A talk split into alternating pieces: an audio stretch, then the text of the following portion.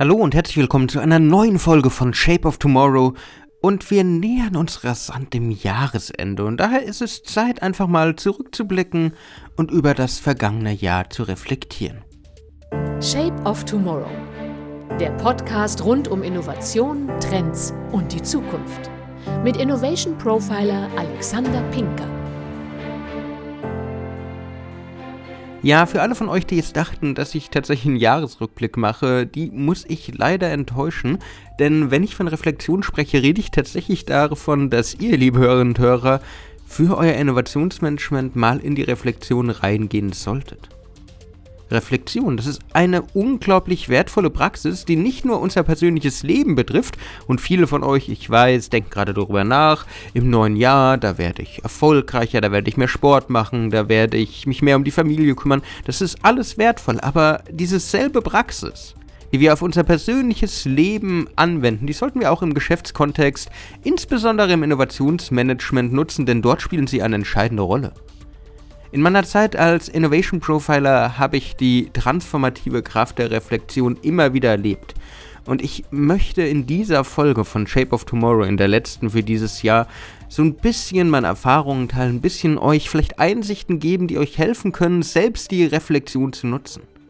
Weil Reflexion im Kontext des Innovationsmanagement geht über die einfache Rückschau hinaus. Ihr schaut nicht einfach, ja, wie war es denn dieses Jahr, wow, wie können wir das besser machen, sondern es ist wirklich ein kritischer und bewusster Prozess, der es uns ermöglicht, aus vergangenen Erfahrungen zu lernen, bestehende Annahmen zu hinterfragen und neue Perspektiven zu entwickeln. Das klingt eigentlich schon standardmäßig, wie irgendwas, das für Innovation erschaffen wurde. Weil wenn wir allein an das Lean Management denken, an das Build, Measure, Learn, genau darum geht es ja. Das ewige Lernen. Und vielleicht seid ihr nicht in einem Umfeld, das irgendwie agil arbeiten kann. Das sich auf dieses Lean-Management-Prinzip überhaupt stützt. Aber egal aus welchem Spektrum ihr kommt, diese Rückschau ist unglaublich wichtig, weil die eigenen Annahmen zu hinterfragen, das ist schwer. Zu sagen, okay, ich weiß vielleicht nicht alles. Vielleicht ändert sich was. Vielleicht ist die Art, wie ich arbeite, gar nicht mehr so relevant oder so die Norm, wie sie es immer war. Aber in einer Welt, die sich durch rasche technologische Fortschritte, ständigen Wandel auszeichnet, da ist die Fähigkeit von Unternehmen, aus seinen Erfahrungen zu lernen, sich anzupassen, entscheidend für den langfristigen Erfolg und für die Innovationsfähigkeit. Ich habe dieses Jahr sehr viel mit KI gemacht, bin überrascht. Und ihr habt es allein an den Themen der Folgen mitbekommen. Dieses ganze generative KI-Thema, das hat mich schon ein bisschen verfolgt. Und ganz oft hatte ich es tatsächlich, dass Leute, wenn sie diese neue Technologie kennengelernt haben und mit mir gemeinsam in die Reflexion reingegangen sind, mal zurückgeschaut haben, wie habe ich es eigentlich bisher gemacht, gelernt haben, ups, das verändert ja komplett die Art und Weise, wie ich arbeite. Und das ist richtig. Weil neue Technologien, wie eben eine künstliche Intelligenz, die verändern Sachen. Gehen wir mal ein bisschen in praktische Beispiele. Bei einem Projekt mit einem Unternehmen habe ich bei verschiedenen Punkten, also bei verschiedenen Ideen, die auch in dem Fall KI in den Einsatz gebracht haben, immer wieder Zeit für reflektierende Momente gelassen. Das heißt, wir haben extra Momente genommen, wo wir darüber nachgedacht haben, wie habt ihr es bisher gemacht? Was ist bisher der Weg? Ist das effizient oder nicht? Ich arbeite da extrem gerne mit dem Trend Exploration Framework. Wer mich kennt, weiß, dass das irgendwie standardmäßig so zu meinem Werkzeugkoffer gehört. Aber es ist wichtig. Weil immer wieder zu hinterfragen, ist das, was wir machen, überhaupt sinnig oder müssen wir es anders rangehen? Wie stellen wir uns die Zukunft vor? Wirklich mit dem Backcasting zu arbeiten. Wo wollen wir hin? Wie machen wir es gerade? Warum ist das, was wir gerade machen, nicht gut? Das ist extrem gut. Auch bei der Beratung von Gründerinnen und Gründern das auch in der Vergangenheit, als ich noch mehr mit dem Startup-Netzwerk unterwegs war, da waren so regelmäßige Reflexionssitzungen extrem wichtig. Weil A, es hilft, Konflikte zu lösen, weil plötzlich kommen Leute und sagen, ja, eigentlich war das gar nicht so toll, wie wir es bisher gemacht haben, wie wir es jetzt so machen.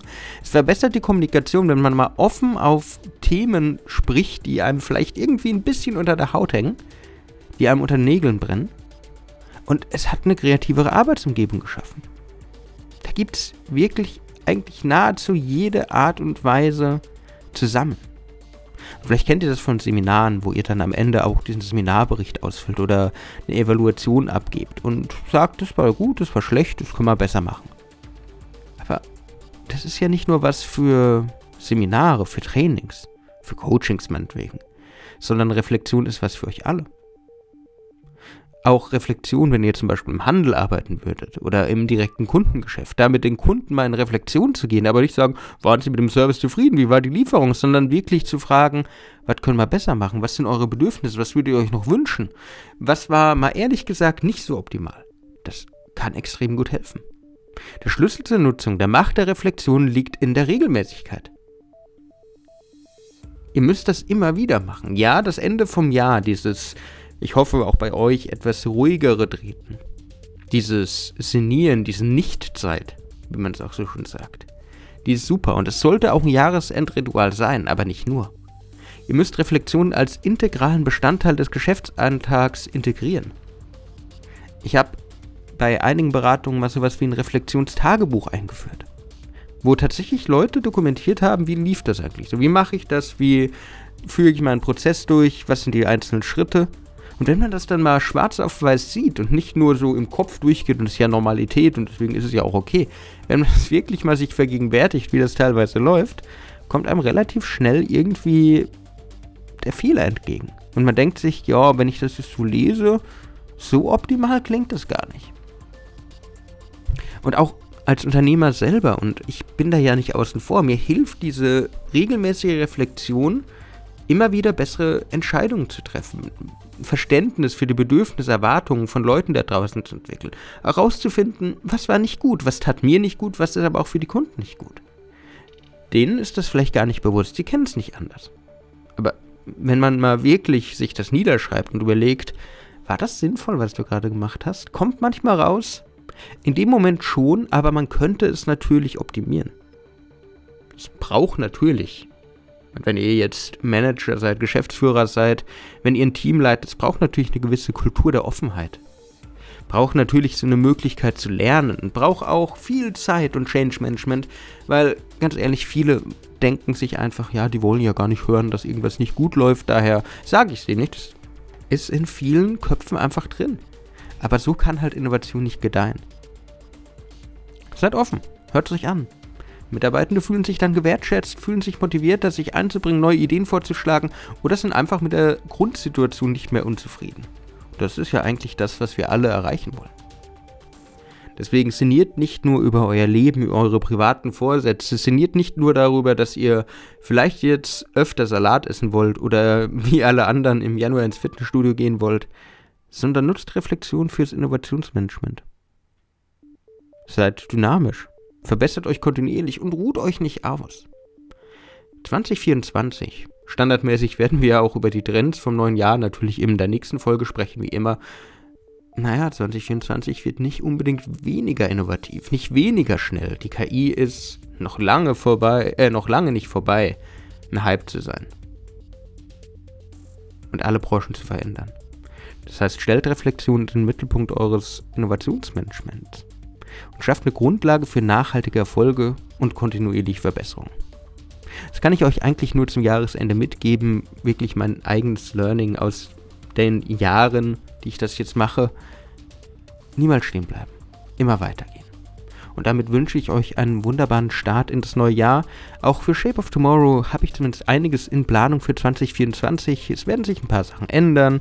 Ich gucke, ob ich ein paar neue Formate einführe, vielleicht noch öfter auf eure Fragen höre.